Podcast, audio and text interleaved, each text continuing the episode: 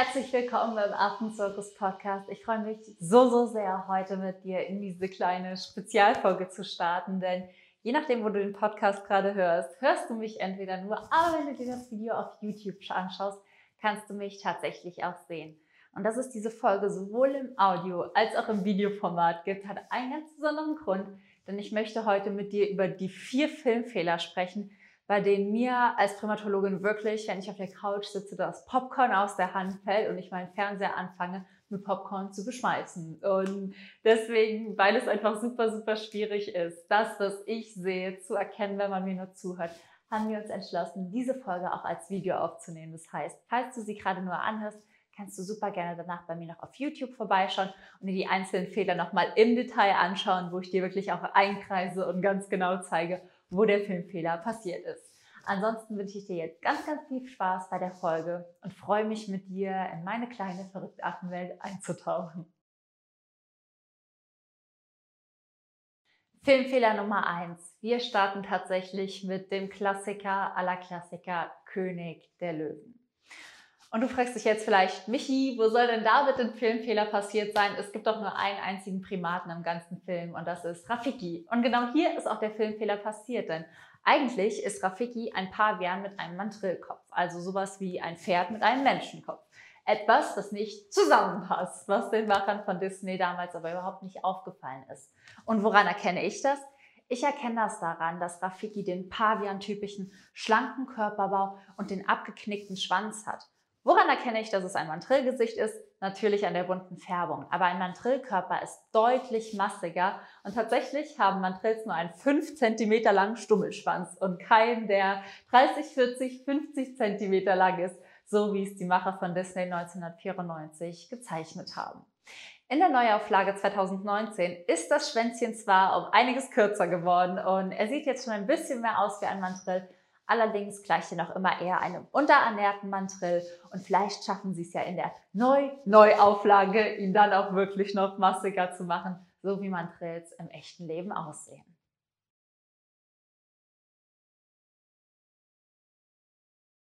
Filmfehler Nummer zwei, Tarzan. Du fragst dich jetzt vielleicht, was ist denn bei Tarzan schiefgelaufen? Und tatsächlich ist der Fehler hier nicht so gravierend, würde ich mal behaupten, wie bei König der Löwen. Dennoch gibt es eine Szene, wo sich tatsächlich Gorilla und Lemuren begegnen. Und du fragst dich jetzt vielleicht, okay, und was ist so verkehrt daran?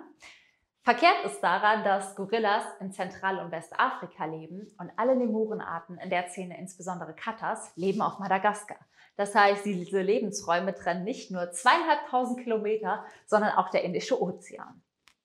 Da Gorillas nicht schwimmen können, müssen die Katas also ein Floß gebaut haben, mit diesem Floß auf den afrikanischen Kontinent gepaddelt sein und über Land zu den Gorillas getrennt.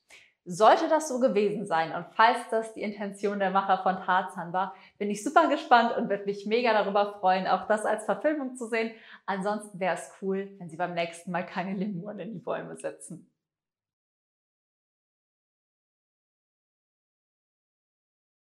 Zurück nach Madagaskar und zum gleichnamigen Film Madagaskar, denn auch hier haben sich tatsächlich die ein oder anderen Filmfehler eingeschlichen und das bei King Julian.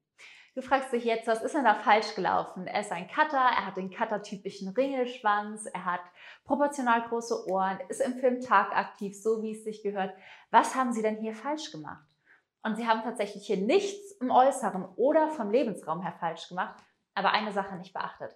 Katas werden von Weibchen angeführt. Das heißt, King Julian müsste eigentlich Queen Julian heißen. Und das ist wirklich richtig, richtig bitter, dass Dreamworks das unterschlagen hat. Denn alle Frauen, die sich emanzipieren sollten, müssten darauf pochen, dass King Julian ab sofort Queen Julian genannt wird und wir wirklich dafür einstehen, dass hier Gleichberechtigung herrscht und wir uns für die weiblichen Anführer dieser Welt stark machen, selbst wenn es nur bei den Halbaffen ist.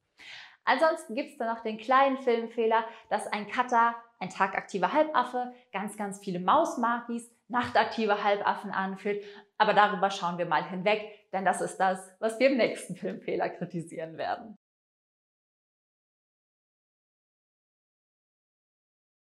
Und Nummer 4. Es geht nach Asien und zum Dschungelbuch.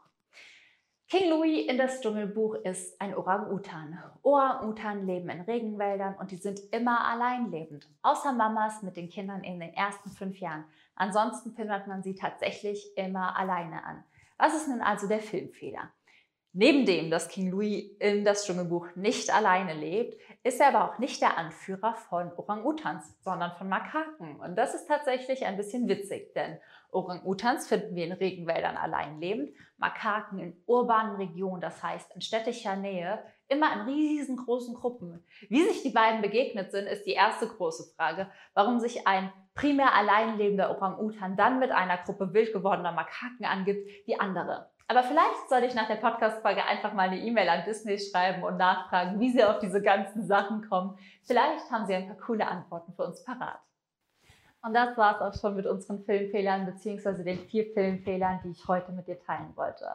Wie du gemerkt hast, sind all diese Filmfehler in animierten Filmen passiert. Einfach aus dem Grund, dass man hier natürlich nicht mit echten Tieren arbeiten muss und gar nicht sieht, wie die Tiere sich tatsächlich verhalten. Denn die meisten Menschen, die zeichnen, wissen ja einfach nur von irgendwelchen Vorlagen, okay, es soll aussehen wie ein Orang-Utan, ein Makake, ein Gorilla oder sonst was. Und dann wird es so zusammengemalt, wie es einfach passt.